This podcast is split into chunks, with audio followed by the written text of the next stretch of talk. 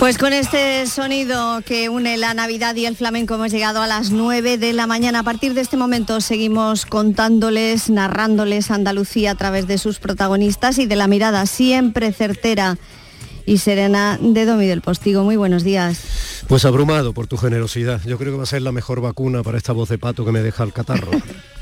tu voz siempre es buena. Lo importante es lo que transmites, compañero. Bueno, la verdad es que sí, que los oyentes estén advertidos. Está muy bien lo que has dicho que no se que no le seduzca la voz, sino que esa voz sea capaz de decir cosas. Madre mía, como poética en Córdoba, Festival de Cine en Almería, Zambomba en Jerez, la cosa está animada, ¿eh? ¿eh? mañanita te espera. Un beso grande, Marta. Gracias. Adiós, buena semana. Igual.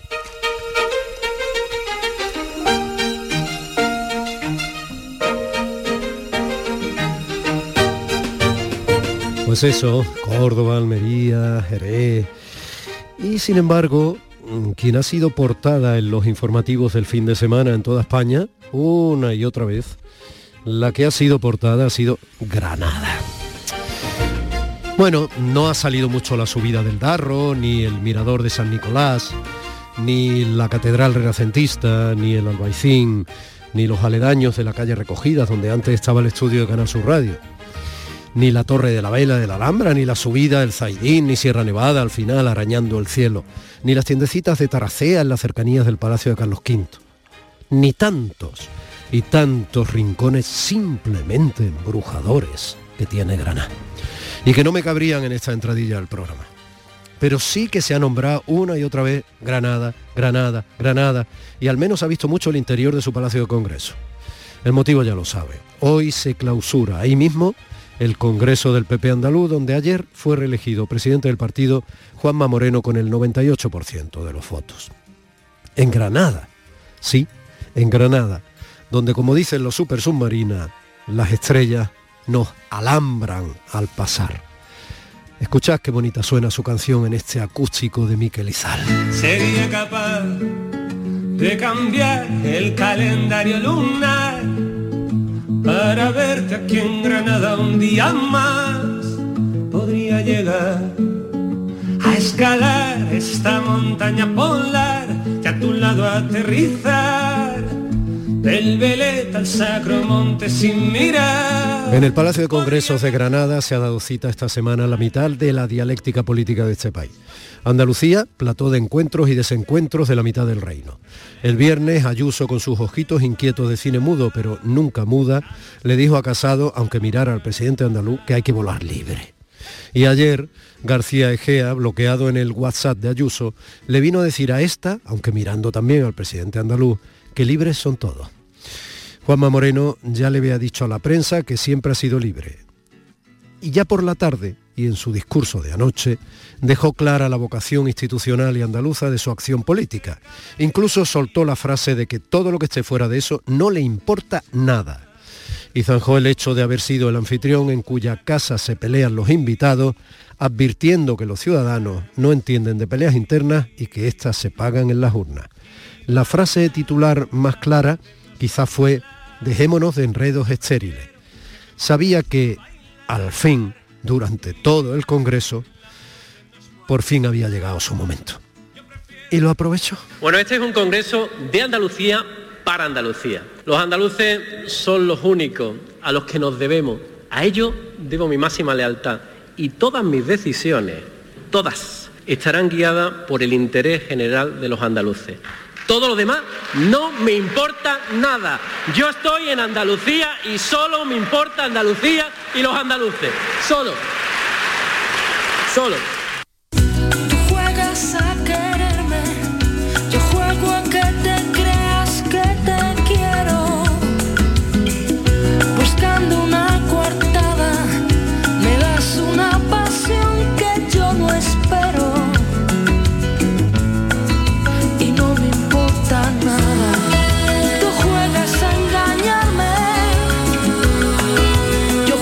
También este domingo el PSOE tiene citas importantes para consolidar el nuevo liderazgo de Juan Espadas.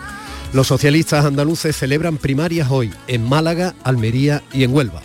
En las tres provincias se ha presentado más de un candidato para pelear por la secretaría del partido. Ciudadanos, por su parte, también anda dividido y tratando de orillar la presión de que son un barco político que se hunde, o que hundió quien, bueno, al mismo tiempo lo flotó, Albert Rivera. Anda una parte de los naranjas en que se olviden las declaraciones grabadas de Juan Marín sobre la estupidez de aprobar un presupuesto según la lógica del electoralismo partidista y otra parte de los propios naranjas, la que probablemente filtró las declaraciones en un conocido ejercicio de fuego amigo, trabaja para que sean esas declaraciones filtradas la tumba política del actual vicepresidente andaluz. Veremos. Y bueno, para quienes pedisteis una croniquita política de esta tierra nuestra, por hoy la dejamos aquí. Que tenemos un bonito programa para ti en este domingo de otoño, hombre, convertido en abrazo radiofónico a distancia. Aunque, ya lo sé, con la voz resfriada. Pero con la voz resfriada, los abrazos son buenos a distancia. Así que, siendo así, nos sentimos.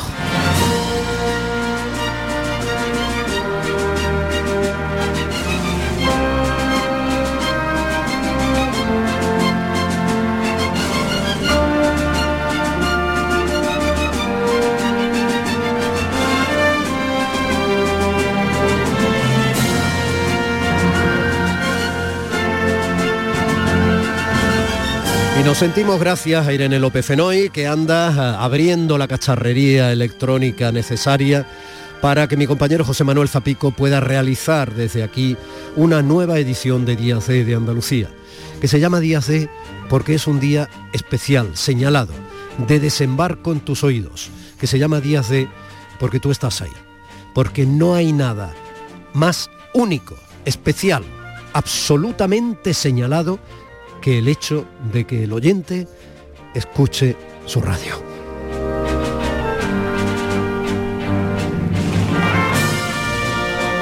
Y esa radio en esta ocasión es la Radio Pública de Andalucía, la radio que te pertenece por hecho y derecho. Muchísimas gracias por estar ahí. Mi compañera María Chamorro anda en la producción del programa y mi compañera Primi Sanz anda en nuestro recuerdo de su corazón a sus asuntos y ojalá que pronto la tengamos de nuevo con nosotros. Bueno, agradeciendo a todo el equipo de Canal Sur Radio que mantenga viva esta señal, nosotros desde ya, como te dijimos ayer, comenzamos teniendo muy en cuenta de que entramos en la semana de la lucha contra la violencia de género.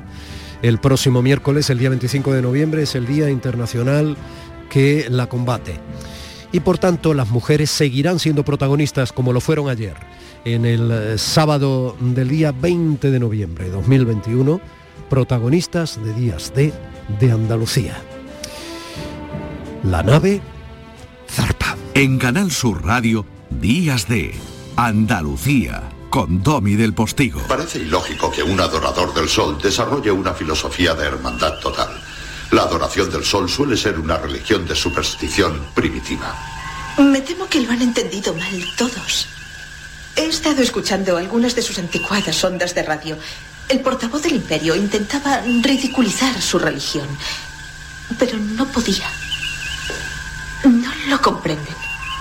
La luz en el cielo no es el sol, es el Hijo de Dios.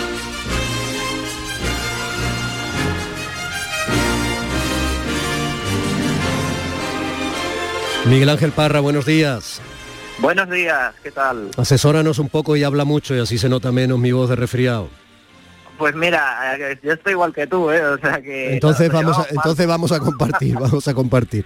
Mira, fíjate que ahí Uhura, que es eh, el personaje femenino en esta ocasión de Star Trek que estábamos oyendo, es la que aporta la interpretación de lo que está sucediendo, o sea, es la que asume en ese momento la probable solución del problema eh, que están viviendo en la Enterprise, ¿no? Eso quiere decir que las mujeres, desde que en los años 60 comienza la serie o las películas o la saga o la serie de animación, etcétera, y todo lo que ha sido el mundo Trekkie, ¿no? Eh, Star Trek, ¿no han sido solo un adorno? Claro, es que hay que tener en cuenta que la época en la que se estrena la primera serie de Star Trek, eh, las mujeres, en este caso particularmente las mujeres negras, que Uhura es una, mujer negra, eh, en televisión solo aparecían haciendo de, de chachas, de criadas y como muchos se tenían un poco de, suerte de, secretarias. Sí, que sepas que durante que sepas que durante mucho tiempo en la televisión española o en el cine español las eh, mujeres andaluzas también ocupaban esos roles, ¿no? Sí, sí, sí. No, te lo cuento como anécdota, ¿no? Es curioso. No, no, yo te lo digo también como mi experiencia familiar eh, eh, era también, por desgracia, un reflejo de la, de la realidad, porque casi toda mi familia es de Granada y de Sevilla y, mi madre y mis tías vinieron aquí justamente a hacer, a hacer de, de chachas, por desgracia. Entonces, claro, me imagino que también era un reflejo. Pero... Bueno, eh, te lo complemento si te parece y así vamos compartiendo el resfriado.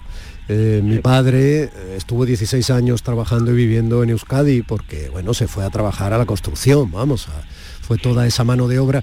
Hace un rato tú no lo oías, pero estábamos escuchando un corte informativo del Festival de Cine de Almería donde se está presentando una película que se estrenó hace poco. Yo estuve hablando con su director aquí, érase una vez en Euskadi. Su director es Manu Gómez, que es hijo de Maqueto, ¿no? O sea, te quiero decir que esa era una realidad, tienes toda la razón, y cuando se reflejaba la realidad, no siempre se pretendía incidir en el tópico que luego se iba a convertir en una etiqueta que ha hecho mucho daño era efectivamente una parte de la realidad. Pero claro, quienes utilizan la realidad para argumentar una obra de ficción, muchas veces tienen que asumir ciertas responsabilidades, ¿no? Y no cosificar la realidad como si fuera única y exclusivamente la que se refleja. Efectivamente, por eso el creador de la serie, Jim Roddenberry, pensó que, aunque en cierta parte en ese momento la tele reflejaba pues lo que estaba pasando, eh, pues en el futuro en el que está situado la serie él pensaba acertadamente eh, pues que las mujeres de cualquier las mujeres y los hombres de, cualquier raza y de cualquier eh, religión podrían estar ocupando cualquier puesto en, una nave espacial ¿no? o, en, cualquier sitio entonces por eso chocaba mucho a los televidentes en ese momento pues no solo Jura no también estaba pues otros personajes femeninos que tenían una importancia dentro de los argumentos. Bueno, recordemos que Star Trek era una especie de la conquista del oeste, ¿no? Pero en el espacio, ¿no? La conquista del espacio. Por supuesto, los que tenemos ya cierta edad, yo soy mayor que tú, eh, bueno, yo fundamentalmente tengo la cara de William Shatner y de Leonard Nimoy, ¿no? Quiero decir, el comandante y, el klingoniano, ¿no? Mr. Spock tenemos un poco esa referencia y luego he ido viendo la nueva generación un poco y todo esto, evidentemente, ¿no? Pero era eso, ¿no? Era una especie de caravana, lo que pasa que, claro, era la nave Enterprise al inicio, luego sería la Cruiser, etcétera, pero era una especie de caravana, eh, pero sin caballos.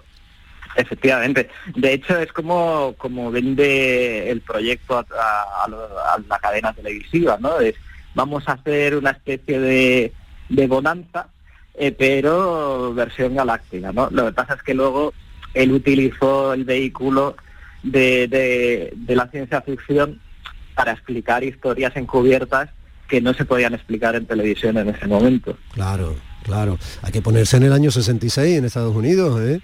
Año claro, 66, claro, claro, todo hay que contextualizarlo. Entonces, este tipo, perdóname, Jane Roddenberry, era un gran personaje. Hablabas de televisión, mira. Capitán, utilizan amplitud y modulación de frecuencia. Creo que puedo captar algo visual. Es un informativo con un sistema que creo que se llamaba vídeo. Televisión era el término coloquial. Póngalo en pantalla. Sí.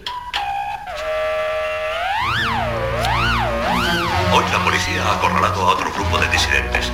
Las autoridades... Fue divertidísimo. Televisión creo que era el término.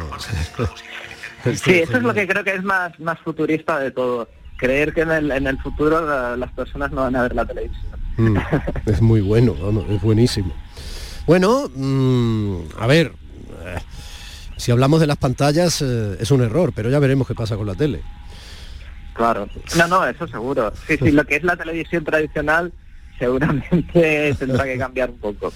Bueno, vamos por partes.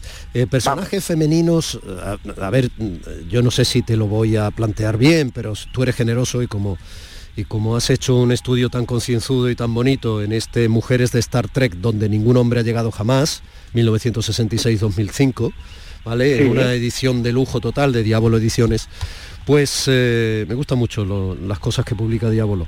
Pues eh, bueno, yo te voy a plantear cosas y a ver si tú me puedes las mujeres que se oponen a Mr. Spock, por ejemplo, ¿no? Que luego ya estaría su hijo o lo que sea, o sea, frente a alguien que no tiene emociones, con las orejas puntiagudas, eso me importa menos, frente a alguien que no tiene emociones, eh, ¿qué mujeres se oponen? Eh, a lo largo de la serie, dice. Claro. Claro. Eh, hay, evidentemente siempre está la contraposición del personaje sin sentimientos que es Spock, ¿no? Entonces ponen siempre, pues en el caso de su madre, que está casado también con un vulcaniano, pues lo que se supone que es el estereotipo en Star Trek del humano, ¿no? Que es un poco lo, que es Kirk, que es una persona impetuosa y, que no entiende por qué eh, Spock está tan reprimido en sus sentimientos, ¿no? Pero también está pues la enfermera, que la enfermera es un personaje que está como enamorada de Spock, pero también tiene que ir sufriendo los, los eh, rechazos que le va dando el personaje, que por poner un símil para el que no haya visto Star Trek, pues sería un poco como Sheldon, ¿no? que es un mm. personaje que está muy centrado en su carrera científica y no quiere saber nada de esto. Aunque también hay un, un capítulo, bueno, capítulo, hay varios capítulos en los que se explora esto, que, que el personaje de repente, pues eh, por culpa de, un accidente, eh, pues eh, tiene, empieza a tener sentimientos y se convierte en todo lo contrario, ¿no? Sí. Pero, pero sí, siempre hay varios capítulos en el que el personaje invitado femenino que es el interés de Spock, pues hace la contraposición esta un poco de, de no tener sentimientos. Oye, la minifalda con la que salen eh, más o menos en esos años 60 en la, en la serie, en, Star Trek, impresionante. Piernas largas y minifalda para ellas, claro. Claro, a ver, lo que pasa con la minifalda, que viendo la serie eh, en la, desde, el, desde el punto de vista moderno, dices, ostras, porque ponen a estos personajes en una nave espacial vestidos con esa indumentaria. Entonces, es, claro, en, el año en el que se estrena la serie es justamente el año en el que en el que sale a la venta la minifalda.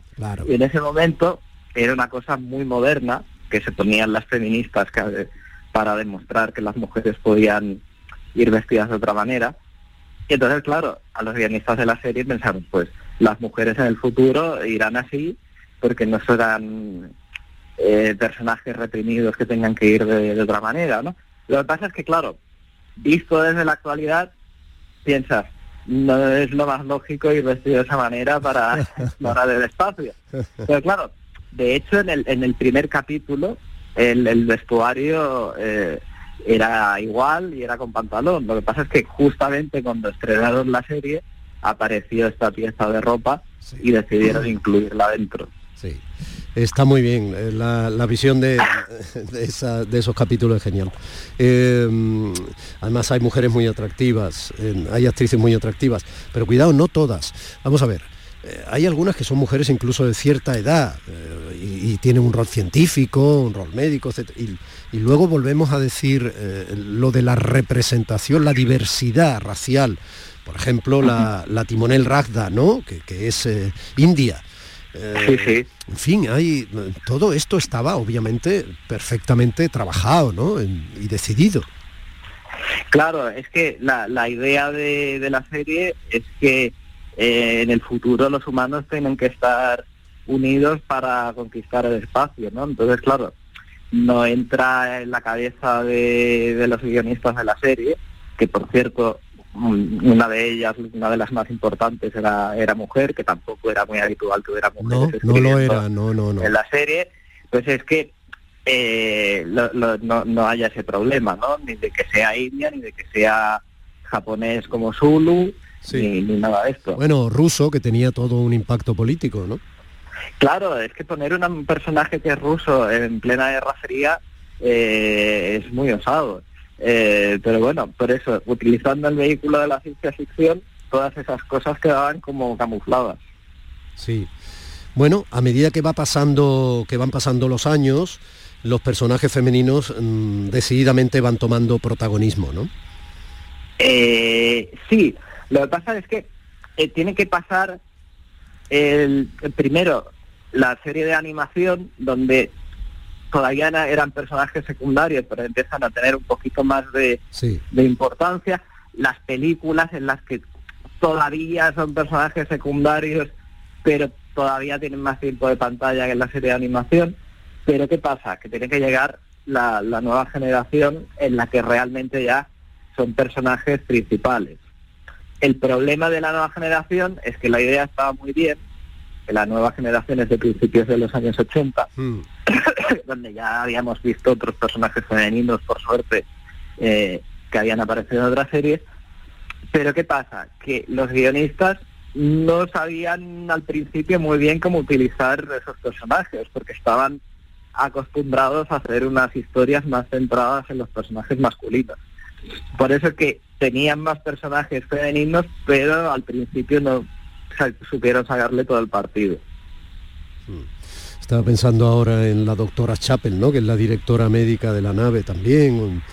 Oye, y, el, ejercicio de imaginación, de aprovechar la belleza femenina de algunas actrices, de algunos de esos personajes cuando son de otras razas o, por ejemplo, raparles completamente el cabello en fin, eh, cuando se acercaban a ser personajes eh, no necesariamente humanos, ¿no?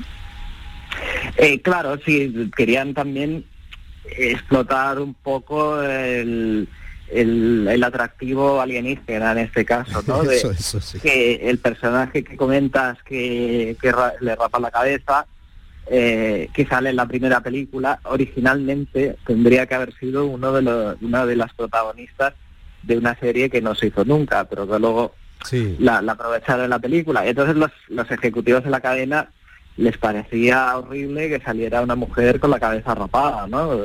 bueno, es guapísima con la cabeza rapada igual, pero bueno. Sí, sí, claro, pero desde el punto de vista de... claro, es una, es una decisión, claro, es una decisión tremenda, insisto, hay que contextualizar, ¿no? Claro, claro, eso, ostras, esto al público no le va a gustar porque es una cosa que no se ha visto antes y claro, las cadenas siempre quieren jugar sobre seguro. Sí. ¿Quién eh, qué mujeres te fundamentalmente te eh, de alguna manera no se te olvidan y, consideras más relevantes a lo largo de toda la saga? Pues mira, a mí es que desde, desde que vi la primera serie, no sé por qué está obsesionado con los con los médicos de Star Trek, que es lo que más me ha gustado siempre. Entonces, en la serie original, que me gustaba mucho el doctor McCoy, siempre me llamó la atención la, doctora Chappell, la enfermera, que era enfermera en, la, serie. Y, es un personaje, que no le gusta a casi nadie, no le gusta ni, a la actriz que, lo interpretaba. Eh, pero si te fijas, es el menos los tres protagonistas, eh, es el único personaje secundario que tiene una especie de, trama argumental que se va continuando en los capítulos.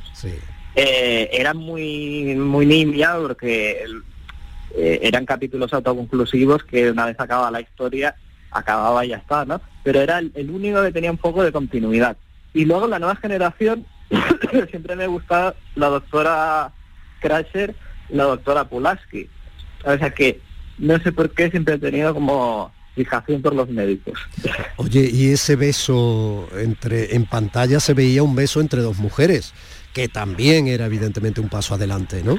Pero en realidad, claro, justificado en el guion no eran exactamente dos mujeres. No, claro. Eh, esto ya pasa eh, a principios de los 90, que claro, ahora que estamos en el 2021, eh, parece que en los 90 ya se había hecho todo, pero no, no. No, no, no, no, no, no.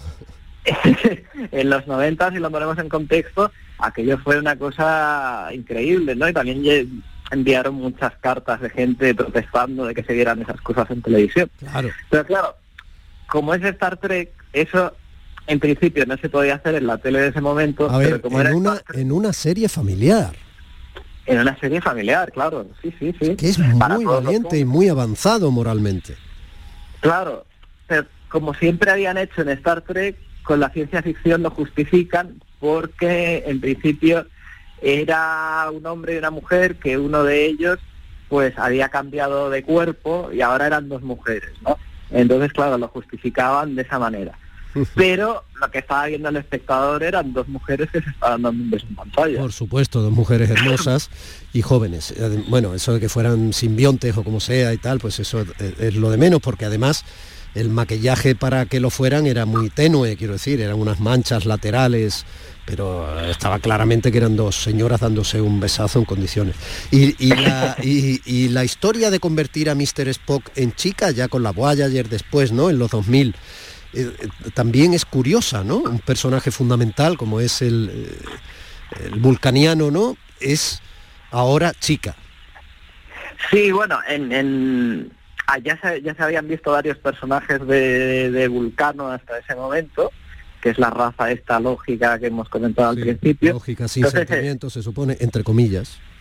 Y entonces ya lo habían hecho de todas las maneras posibles. Había un actor de, de, color, lo había interpretado en Voyager, en Enterprise, pues dijeron, mira, ya que lo hemos hecho todo, pues vamos a ponerlo en versión femenina, ¿no?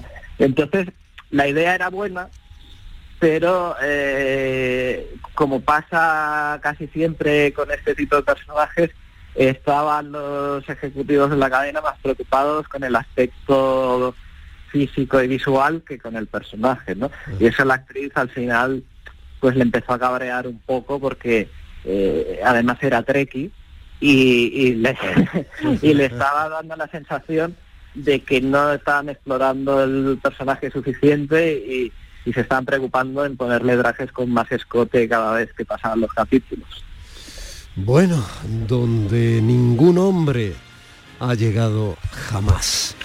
El análisis eh, de las mujeres en la saga de Star Trek de Miguel Ángel Parra, que es una delicia en una publicación estupenda. Pues eh, no sabes cuánto te agradezco que hayas compartido los virus conmigo. es lo mismo te digo. ¿Se ha despertado tu pequeño?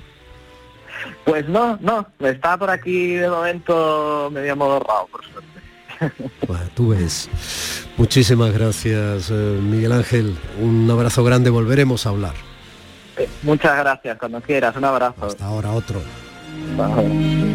Avanzar hacia una sociedad más igualitaria no va en detrimento de los hombres, sino a favor de todos aquellos que no necesitan creerse superiores a nadie para sentirse satisfechos con su vida porque somos muchos hombres los que condenamos la violencia de género y queremos nuestro municipio libre de esta lacra.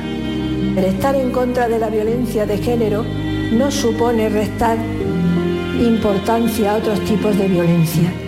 Es necesaria la sensibilización social frente a cualquier actitud violenta. Ante una situación de violencia de género, no te calles Denuncia es la única forma que tienes de salir de ese círculo de control, dominación y sometimiento que crea el agresor sobre ti. El amor no duele. El amor eh, no duele. Y yo le decía en broma a Miguel Ángel Parra de compartir nuestros virus del catarro, ¿eh? pero otros virus no hay que compartirlos. Eh, la broma a través del teléfono, claro. Pero eh, todas estas manifestaciones que estamos viendo este fin de semana, se han visto en Italia, se han visto incluso en, ciudades que yo conozco eh, tan civilizadas como Ámsterdam, etcétera, no ponen en evidencia ni más ni menos que esta especie de oleaje social y moral de una parte de la población que no se siente concernida con el resto, que va a lo suyo, que es cómoda, que no asume responsabilidades y que además tiene mucho miedo al pinchazo. O sea, le preguntaban a alguna gente y uno decía, estas vacunas son falsas, mire usted, que es lo que tenemos. O sea, usted quiere una vacuna perfecta y la vida perfecta también, supongo, ¿no? Y, que el sudor no huela y que el pipí no salga y no le levante de noche y sobre todo que los niños no lloren, ¿no? Que los niños no lloren, que no den por saco. Mire usted, el futuro se manifiesta así y la vida también. La vida huele, la vida molesta y la vida y el futuro llora, lloriquea. Y esto es lo que hay. Y si no lo hubiera, estaríamos mucho peor. Y probablemente, no sé si le afectaría directamente a su vida en el tiempo de su existencia, pero evidentemente el planeta se quedaría bastante huérfano de nosotros mismos. Entonces ya está bien de ocultar los miedos y, las cobardías y tal y cual, porque si la vacuna no es buena, no es mala, sea buena o sea mala, nos la hemos puesto muchas personas. Y es eh, por solidaridad, por eh, lo que hay que ponerse en la vacuna. Entonces, si usted tiene más miedo que yo, pues lo siento mucho, pero al menos no lo manifieste como una valentía o como un acto de libertad, porque yo me la he puesto siendo libre porque lo he decidido, porque considero que se debía asumir la responsabilidad de ponérsela. Que no son esterilizantes, ya no lo dijeron, que es lo que hemos tenido hasta ahora, ha sido un paso enorme de la ciencia, pero efectivamente no son perfectas. Como no hay casi nada perfecto en esta vida, se sigue investigando y si Dios quiere tendremos cosas bastante más perfectibles que la que tenemos, pero la que tenemos está salvando miles de vidas. Y eso es una ciencia estadística. Y nos lo dice la ciencia, o al menos la parte de la ciencia que parece que no tiene el cerebro enajenado o el cerebro eh, fundamentado en argumentos que tratan de ocultar solo una cosa, que tienen ustedes mucho canguelo. Domi del Postigo, Días de Andalucía. Canal Sur Radio. ¿En qué capítulo de tu vida estás ahora? ¿Quieres hacer una reforma? ¿Cambiar de coche? ¿Tus hijos ya necesitan un ordenador para cada uno? ¿O quizás alguno ya empieza la universidad? ¿Habéis encontrado el amor y buscáis un nidito? En Cofidis sabemos que dentro de una vida hay muchas vidas y por eso ahora te ofrecemos un nuevo préstamo personal de hasta 60.000 euros. Cofidis, cuenta con nosotros. Aquadeus, ahora más cerca de ti, procedente del manantial Sierra Nevada, un agua excepcional en sabor, de mineralización débil que nace en tu región. Aquadeus Sierra Nevada es ideal para hidratar a toda la familia y no olvides tirar tu botella al contenedor amarillo. Aquadeus, fuente de vida, ahora también en Andalucía.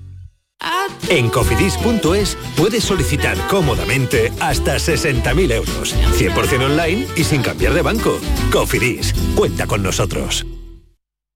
Sevilla. Canal Sur Radio. Campeonato de España de Rallys Todoterreno Baja Trans Andalucía. Los días 26, 27 y 28 de noviembre en Sevilla. Viernes 26 en Plaza España. Llegada de los participantes a partir de las 4 de la tarde. Y ceremonia oficial a partir de las 19.30. Colabora Instituto Municipal de Deporte y Club Náutico de Sevilla. Patrocina Concesur Mercedes-Benz, Cannatur, Barada, Clínicas Baladi, Garden Store y Greenhouse. La Plaza España de Sevilla se llena de fiesta. Campeonato de España de Rallys Todoterreno. No te lo puedes perder. Queda muy poco para la llegada de la Navidad. Encuentra todo tipo de decoración para Navidad en Plástico Sur. En Plástico Sur tenemos de todo lo que puedas imaginar. Juguetes, decoración, hogar, alimentación, hostelería y a precios inigualables. Además, en plásticosur.com estrenamos web y lo hacemos con un 5% de descuento en la primera compra. Plástico Sur, la mayor superficie para empresas y autónomos en Sevilla. Encuéntranos en el Polígono Industrial Los Girasoles o en www.plásticosur.com. Yo ya no pago por mi consumo y digo chao, digo chao, digo chao, chao, chao, a tú lo mismo. Vente conmigo, nuestro petróleo es el sol. Dile chao. Bienvenido al autoconsumo. Dimarsa.es mes del Black Friday y en Factory del Descanso el mes del relax. Tu colchón relax solo en noviembre hasta un 60% de descuento. Sí, has escuchado bien, un 60% de descuento. Factory del Descanso en Sevilla, Avenida Pino Montano y Tasa, Pajés del Corro y en Montequinto, Vía Flaminia. Black Friday en Factory del Descanso. Las mañanas del fin de semana son para ti, con Andalucía en la radio, con toda la luz, el talento y la alegría de nuestra tierra, con nuestra historia, cine, flamenco y toda la actualidad del fin de semana. Días de Andalucía, con Domi del Postigo, los sábados y domingos desde las 9 de la mañana. Quédate en Canal Sur Radio, la radio de Andalucía, bajo el cielo de Andalucía. Es el momento en que nuestro Indiana Jones particular, nuestro lujo mm, de la arqueología mundial, podría decir, bajo el cielo de nuestra tierra, siga excavando en nuestro conocimiento, para que vayamos aquilatando algunos de los descubrimientos que él mismo graba y muchas veces forman parte de sus películas y de sus documentales. Manolo Navarro, buenos días. Buenos días, querido Domi. Me tienes un poco preocupado por ese resfriado, ¿eh? Sí, ya lo sé, por eso no has venido aquí. Me dijiste que iba a venir hoy, pero tú ni Indiana Jones ni nada. En realidad te has cogido canguelo y dices, yo no lo pillo. No, no, no, no. Eh, eso es que cuando chiquillos me imagino que te han pegado otra vez el resfriado, claro. No, o sea, de- de- entrada en guardería, dos meses, tres catarros seguidos. Claro. que- Literal, literal. Dos meses, tres catarros seguidos. El, el ruidito ese de darle para constatarlo con el boli en la mesa, escucha. Dos meses, tres catarros. es lo que hay. Bueno, tienes que tener, hay que, es lo que hay, hay que tener paciencia. Bueno, pero te estás defendiendo, te estás defendiendo bien. Sí, Ahora porque- toma tu churrito cuando acabes, No, porque tengo- un cafelito. Tengo te paciencia, nuevo. tengo paciencia, mucha agua, paracetamol también tengo. Que ayuda sobre todo. Bueno, y tienes modulación, modulación de la voz, que es lo más importante en estos Bueno, casos, ahí para, no- hay- para no quedarte, Ahí, ahí. para no quedarte orillado por ahí. No lo sabía muy bien, ¿eh? no sé hasta qué punto le importa esto a los oyentes, pero si lo constatan, olvidándose de que somos nosotros los que hablan, tienen que imaginarse hasta qué punto es importante no resfriarse en esta profesión, ¿no? O sea, delante de un micrófono, lo único que tienes es Sí, la sí. voz. Claro, claro, esto es como si eres futbolista y te tuerces un pie, ¿no? Claro, O sea, que- nada, que- no, No te dejan darle con la mano a pesar de eso. no te dejas darle con la mano y tienes que, tienes que correr, ¿no? Es la- Claro. evidentemente la voz es la, es el fundamento, aunque tengas cosas, muchas cosas que contar, pues claro, si no tienes el instrumento eh, viene siendo imposible, claro. Pero bueno, seguro que te recuperas en unas cuantas orillas y, y están, porque hoy también tendrás tele, me imagino, ¿no? Hoy no tienes tele. Bueno, pues no lo sé, porque ponerme sin mascarilla allí en un plató delante de todo el mundo estornudar, no sé yo si va a ser lo más lógico, entonces ya veré. Oye, claro, claro, eh, no, escúchame, escúchame. eh, eh, enhorabuena ante todo porque tuvo una muy buena audiencia la proyección en la 2 de Televisión Española, el documental sobre el centenario que hace de la derrota anual. Muchas gracias. Y, eso, me, y eso me interesa muchísimo, porque bueno, Sí. estuvimos hablando de si le importaba a alguien, ¿no? Las cosas que a veces contamos aquí, y a mí me parece que sí, que sí les importan. Y luego otra cosa, eh, hablabas de cosas que contar. Parece ser que tenemos muchas cosas que contar todavía de ese Valle de los Reyes eh, en Egipto. ¿no? Muchísimas, muchísimas cosas.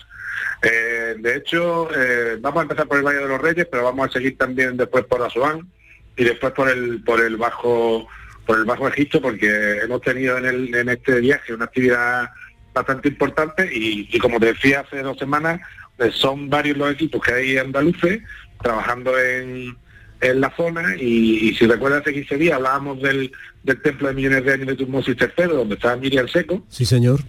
y hoy eh, vamos a hablar de un sitio que está al lado por pura actualidad, porque ya hablamos de él el año pasado, se dijo que era el descubrimiento más grande de la egiptología moderna, la Golden City de, de, Luxor, y bueno, hemos tenido la oportunidad de estar allí y también de hablar con su con su descubridor, que si bien es cierto que yo se conocía algo, pero el que la ha excavado de verdad ha sido el, el más que célebre Tai de Howard, que todos nuestros oyentes eh, recordarán inmediatamente lo que es un señor que siempre sale en los documentales con un sombrero de piel, ¿no? que- el, que, el eh, famoso bueno, egiptólogo. Tú das, tú das muchas cosas por sabidas, ¿no? Pero bueno, vale, serán todos nuestros oyentes. Bueno, espero que sí, pero ¿cómo se llama? ¿Cómo se Muchos. llama? eh, Zahi Howard, Sahi Hawatz.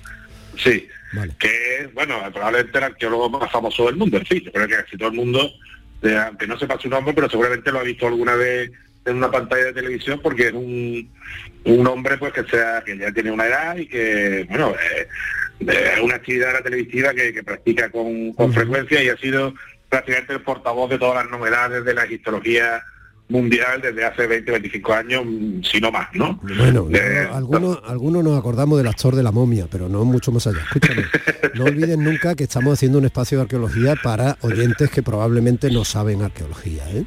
Quienes, ya, sí. quienes No, pero saben, este quienes saben, este personaje yo creo que sí que lo conocen, que sí que han visto. bueno, ¿eh? pero no olviden nunca eso. sí Quienes saben, a lo mejor no necesitan nuestro espacio. Luego sería bueno pensar siempre en quienes no sabemos, porque yo estoy aprendiendo una harta con esto.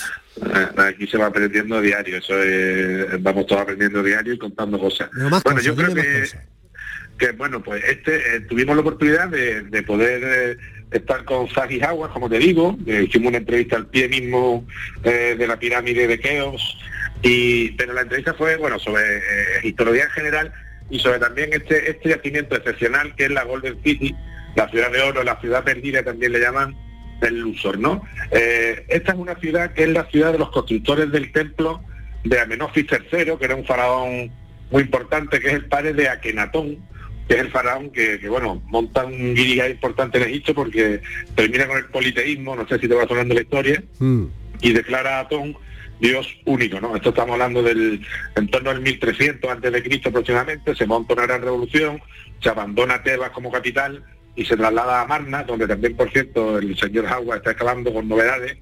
Y entonces la ciudad de todos los constructores del templo del padre y una serie de palacios que también había cerca eh, ha sido descubierta y está siendo excavada. Eh, y lo importante de esta ciudad es que primero se, documenta, se, se ha podido documentar dónde vivían los trabajadores que construían los grandes monumentos, porque de esto siempre ha habido mucha especulación, que si eran esclavos, que si trabajaban a golpe de látigo, pero no, se ha demostrado que eran trabajadores que cobraban un salario fundamentalmente en cerveza y pan, y, en este caso la ciudad aparece tal cual estaba prácticamente abandonada desde el 1300 antes de Cristo, con lo cual hemos tenido la oportunidad de ver casas completas, con los ajuares cerámicos dentro. Eh, bueno, gente se había muerto por la calle, ¿no? Hay un muerto que están consolidando en la, propia calle. Eh, todos los muros, unos muros en zigzag que se toman una zona de la ciudad de otra absolutamente alucinantes, ¿no?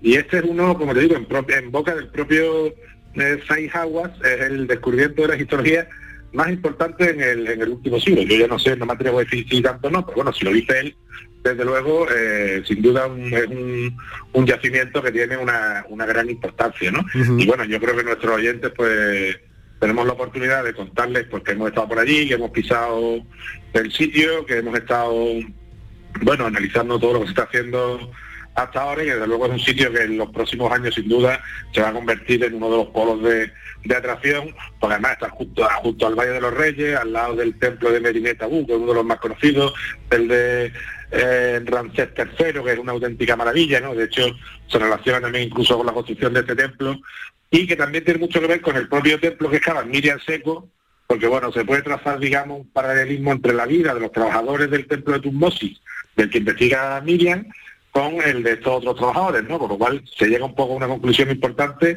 que es esta que te digo, ¿no? Y es que los propios trabajadores vivían en esa orilla del río y que y se ha descubierto su modo de vida en esta ciudad, lo que se ve el modo de vida absolutamente cotidiano, ¿no?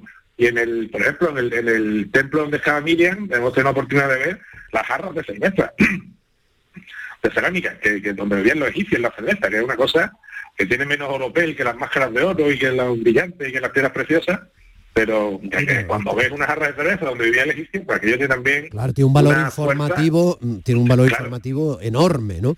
Eh, pero, bebían, pero, bebían, cerveza, Sí, sí, bebían cerveza, claro. De hecho, la parte del salario se pagaba la cerveza, ¿no? Pero la cerveza no es alemana. No, no, la cerveza no es alemana. La cerveza es de muchos sitios. De hecho, hay hasta cerveza de plátano en el corazón de África. La cerveza de todas partes. O sea que la, cerveza es muy humana, ¿eh? La cerveza como acompaña al ser humano eh, allá donde ha estado. ¿eh? De eso podemos hablar un día tranquilamente. Eh, y, en este caso, sí, sí, se ven los, los, cuencos de cerámica, son un tamaño importante. No sé si decirte que hay un litro de cerveza tranquilamente en, cada vaso de cerveza, en cada jarra, que son de cerámica y, que bueno, que era, ten en cuenta que es un clima, nosotros hemos estado en, el mes de noviembre y allí a las 11 de la mañana no se puede estar el sol, ¿eh? o sea, allí se llega cerca de los 40 grados todos los días, ¿eh? en, esta época. ¿eh? Y, más calor hacía casi también en el siguiente sitio que te cuento brevemente, en Asuán, mm. donde está un equipo de la Universidad de Jaén, eh, encabezado por Alejandro Jiménez, donde hemos tenido también la suerte de volver a, coincidir con un gran personaje también andaluz, un gran científico, que es Miguel Botella, es un antropólogo que seguramente algunos de nuestros oyentes también eh, lo habrán leído, lo habrán visto en, televisión, es un hombre de una autoridad mundial en antropología y allí, además de, las magníficas, de los magníficos hipogeos que son las tumbas de los gobernadores de la isla de Elefantina, hemos tenido también un acercamiento a lo que es la vida cotidiana y la vida y la muerte cotidiana en el antiguo Egipto, también de manos de Miguel Botella al punto que Miguel ha descubierto allí el primer caso de una muerte producida por cáncer de mama. ¿Qué me dices? Sí, sí. Descubrió un, al estar excavando en una de las zonas, eh, uno de los cadáveres, al hacerle el análisis eh, antropológico, bueno, sabes que las enfermedades dejan diferentes huellas en, en el esqueleto de las personas. los síntomas, claro, los síntomas afectan a, claro, incluso al esqueleto, que es lo que queda luego después de tantos años. Exactamente. Por ejemplo, también la tuberculosis, que ha detectado bastante escaso. La tuberculosis es una enfermedad que al final acaba afectando a la estructura ósea y allí también lo ha detectado, ¿no? Pero claro, está de haber encontrado el primer caso de de cáncer de mama, verlo documentado, pues tiene un impacto internacional, una importancia eh, extraordinaria, ¿no? Y, y, bueno, este equipo de nuestros queridos científicos de la Universidad de Jaén está allí batiéndose el cobre también con los mejores en un lugar absolutamente alucinante, que es esta necrópolis que empieza en un extremo donde está la tumba de la Cacán y termina en una península que se adentra en el Nilo, eh, justo enfrente de la isla elefantina, que es donde residían los, los gobernadores, los príncipes del Alto Egipto, sabes que Egipto tenía el, Alto y el Bajo y que eran dos reinos que se fusionaron, pero bueno, que tenían siempre sus más y sus menos, sus tiras y aflojas. estamos en la, puerta de la primera catarata, estamos ya en la puerta de ir hacia el Sudán, hacia el África eh, profunda, ¿no? Y entonces, claro, este conjunto, esta necrópolis maravillosa de Cubet el Jawa, tiene una serie de tumbas que son absolutamente alucinantes y que ahora mismo se están excavando y ya te puedo adelantar también que algunas de ellas con descubrimiento de nuevas cámaras, ¿eh? Oh. que estaremos atentos, pero te digo que hemos estado allí bajando al pie de las propias escaleras de madera que tienen montadas para bajar al fondo de la de la, de la tumba y están, se están descubriendo cosas a día de hoy que todavía no sabemos su importancia, pero que se están descubriendo. O sea que eh, en Egipto se está haciendo un trabajo con una carga natural muy grande, van saliendo cosas y solamente darte un dato si quieres para terminar, el propio Zahi Hawass, y es que solamente ellos calculan que se conoce el 30% del patrimonio eh, del Egipto antiguo. O sea, todavía quedaría un 70% por excavar. Así que fíjate si hay que tener los opuestos eh, en nuestros equipos que trabajan en Egipto y en el resto de países, como es lógico. Madre mía. Pues la verdad es que resulta fascinante. Y, te lo agradezco muchísimo, Manolo. Por supuesto entiendo que no digas lo de esos brazaletes y esas monedas de oro y esos collares y eso que han encontrado y que nadie sabe dónde están. O sea, entiendo que no lo comentes, pero vamos, eh, la crónica ha estado bien, la crónica ha estado bien. Cuando, cuando vayas a hacer uso del valor de todo eso, sé discreto, quiero decir, no te compre directamente eh, el... No, no, el, Porsche no, el Porsche no, ¿no? No, no, no, ¿vale? Bueno, pues eh, semana que viene más. Semana que viene más. Cuídate, cuídate mucho, Sabo, ¿vale? Un fuerte abrazo. Para ti. En Canal Sur Radio, Días de Andalucía, con Domi del Postigo. Ni el challenge del papel higiénico, ni el de la botella. Los retos más difíciles a los que se enfrenta nuestra generación están en la vida real, como el famoso encontrar trabajo challenge o el independizarse challenge. Y aunque para superarlos necesitamos vuestro apoyo, aceptamos el reto. Súmate en aceptamoselreto.com. FAD 916 1515. ¿Existe algo más valioso que el tiempo? Pues no. Por eso, esta Black Week Hyundai te lo regala. Porque si compras un Hyundai te ahorras muchos meses de espera para tener tu coche. Black Week de Hyundai. Lo quieres, lo tienes. Condiciones especiales para unidades en stock. Más información en hyundai.es. Humedad Murprotec, Humedad Murprotec, Humedad Murprotec, Humedad Murprotec, Humedad Murprotec, Humedad Murprotec, Humedad Murprotec, Humedad Murprotec, Humedad Murprotec, Humedad Murprotec, Humedad Murprotec, Humedad Murprotec. 960 70 80 y 900 108 109. Murprotec.es. Y olvídate de las humedades. La mañana de Andalucía con Jesús Vigorra un programa informativo. Además, el Constitucional también se ha pronunciado sobre... De entretenimiento. Arturo Pérez Reverte, buenos días. Buenos días. Que te ayuda. Señor Calatayú, buenos días. Hola, buenos días. Y te divierte. Las mañanas de Andalucía son mejor. La mañana de Andalucía con Jesús Vigorra. De lunes a viernes desde las 5 de la mañana. Quédate en Canal Sur Radio. La radio de Andalucía. Días de Andalucía con Domi del Postigo. Canal Sur Radio. La primera libertad del silencio. Música.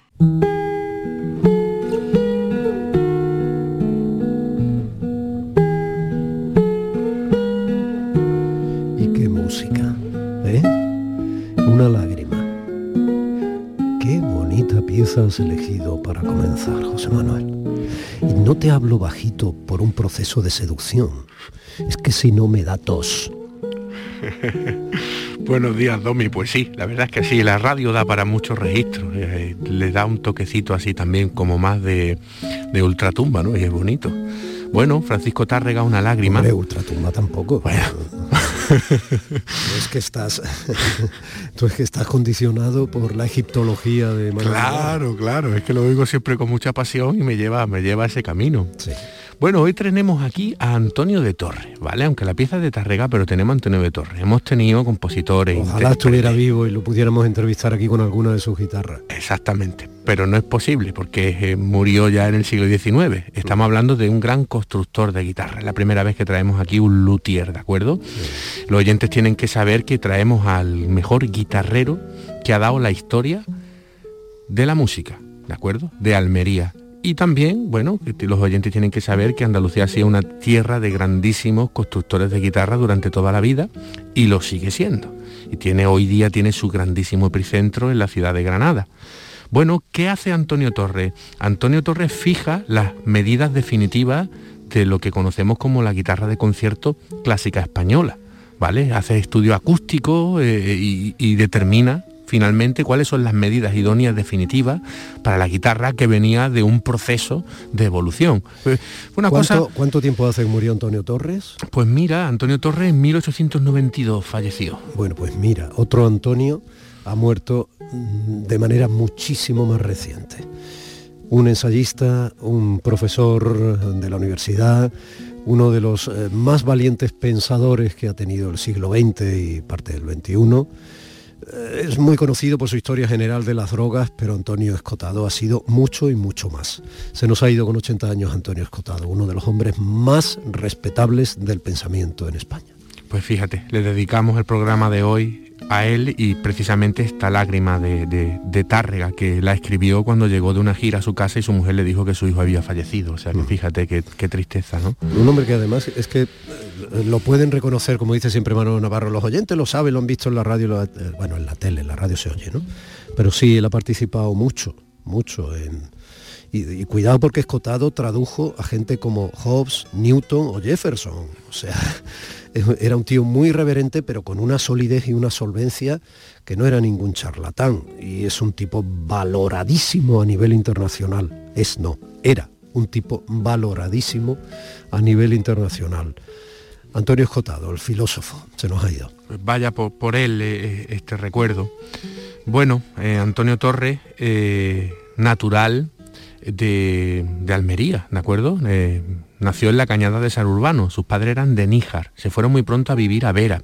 También guarda una historia triste porque se casó muy joven y su mujer falleció muy rápido, precisamente por tuberculosis, que ahora lo hablabas antes con Manolo, y tres de sus cuatro hijos también fallecieron prematuramente. O sea que fíjate que durará la vida entonces, ¿eh? Terrible, tremendo, ¿eh? tremendo. Sí, luego su segunda esposa también le, le falleció. Eh, o sea, tú tiene una vida dura este hombre, eh, lo que es su, su- su contexto familiar más cercano, ¿no? Muchas veces cuando nos quejamos, y es normal que nos quejemos de las cosas, ¿no? Pero no tenemos la perspectiva histórica. Cuando yo digo una y otra vez que hay que contextualizar, contextualizar, hemos llegado a, en este momento que vivimos, de 2021, ¿no? A tal nivel de, no sabría decir, pero de protección en todos los sentidos, de, de longevidad, de atención médica, de derechos sociales, a pesar, insisto, de todo lo que hay que mejorar. Pero hemos llegado a un punto que ni comparación con cualquier momento anterior. Está claro. Por eso la verdad es que tenemos que sentirnos afortunados. Bueno, se fue a Sevilla y siguió eh, con su oficio de guitarrero. Allí Julián Arca, otro gran guitarrista almeriense, lo conoce allí y es el que le da los últimos consejos para, digamos, a montar la guitarra.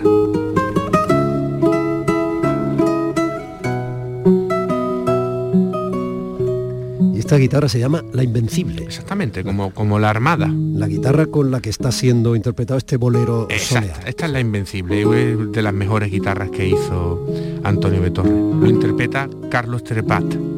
Qué bonito eso. eh, ¿Y le puso nombre a todas las guitarras? Las más importantes, las más ¿Y importantes. por qué sí. él consideraba unas más importantes que otras? Pues, pues por el cariño con que podía con- hacer esa guitarra, el material empleado. No es lo mismo hacer una guitarra de ciprés que hacerlo de palo santo o de arce, ¿de acuerdo? Eh, los luthieres siempre van haciendo sus instrumentos, pero de vez en cuando se hacen uno que le ponen más dedicación y además le ponen los mejores materiales que tienen en el taller en ese momento. ¿no? Entonces estamos hablando de que son guitarras muy mimadas. Fíjate Carles Trepas que dijo, sobre el, eh, esta guitarra. Dice, sin duda la oyó Albeni, la oyó Granado y la oyeron tantos otros. Es la voz de la moderna música española. Es muy drástico decirlo así, pero debemos entenderlo así. Este esta sonoridad es la sonoridad de este tiempo. Bueno, en su segunda etapa como constructor ya retorna a Almería a principios de la década de los 70, ¿vale? Y pues porque la, economía en España en ese momento estaba muy mal. Eh, y pone una tienda de loza en Almería, ¿no? y de la tienda de loza y alquilando su casa de huésped y construyendo las guitarras, sigue saliendo adelante, ¿no? Y su casa se convierte en sitio de peregrinaje de los mejores guitarristas de la época como Francisco Tárrega. Vamos a escuchar una obra de Tárrega en manos de Pepe Romero, una guitarra de 1888 que está catalogada precisamente, este es su nombre, SE 114.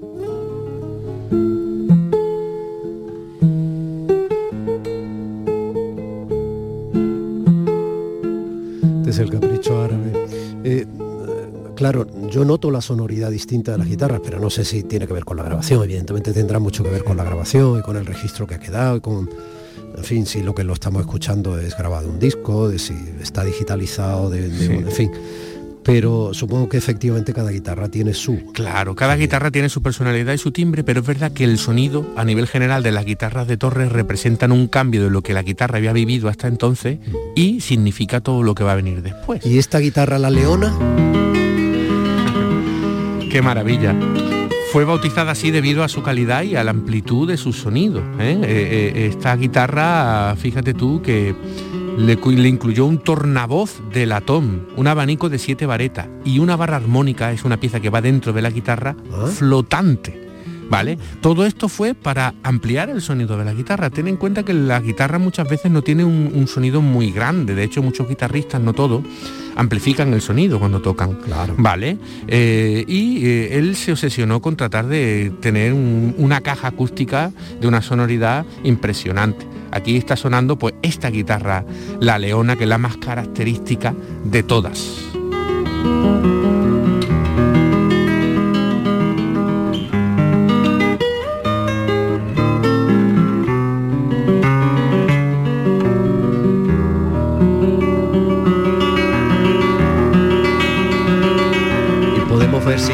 Un sonido, se nota, aunque sea al margen de la grabación amplio muy distinto, por ejemplo, de esta guitarra de Torres.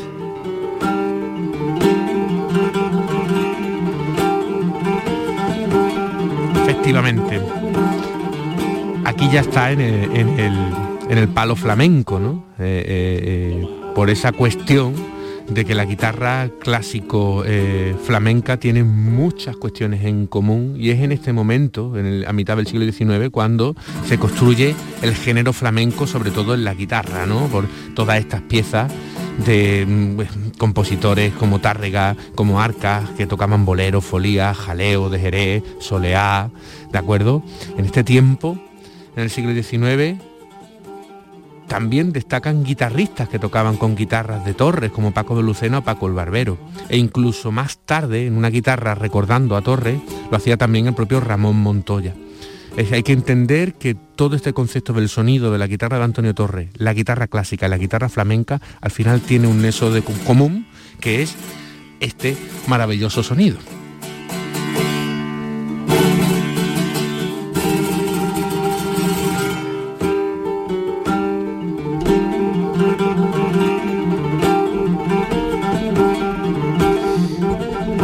Bonito lo que estás haciendo, porque bueno, yo no conocía la importancia de Antonio de Torres como luthier y no conocía lo del sello de sus guitarras, ¿no? Me apasiona de, lo, de los nombres, porque estaba muy acostumbrado a pensar que sí, que por ejemplo el, el, Stradivarius en el mundo del violín, que es como un instrumento sacralizado, ¿no?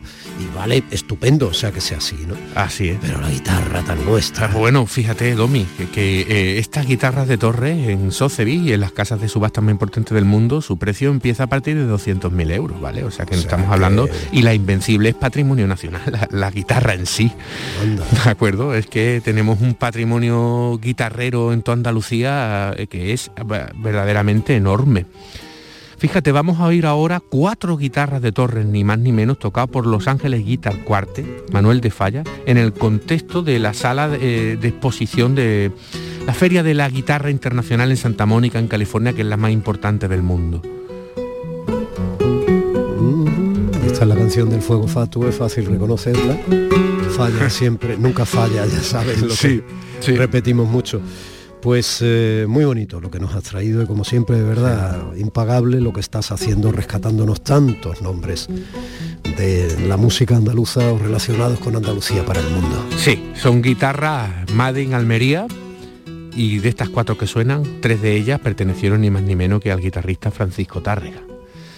Así que es para disfrutar, invito a los oyentes a que vayan a la fuente, a internet y busquen Antonio de Torres para que vean qué tipo de paisano tenían. Bueno, recuerden que ha muerto el filósofo Antonio Escotado. Eh, nos vamos al boleto de las 10 y seguimos.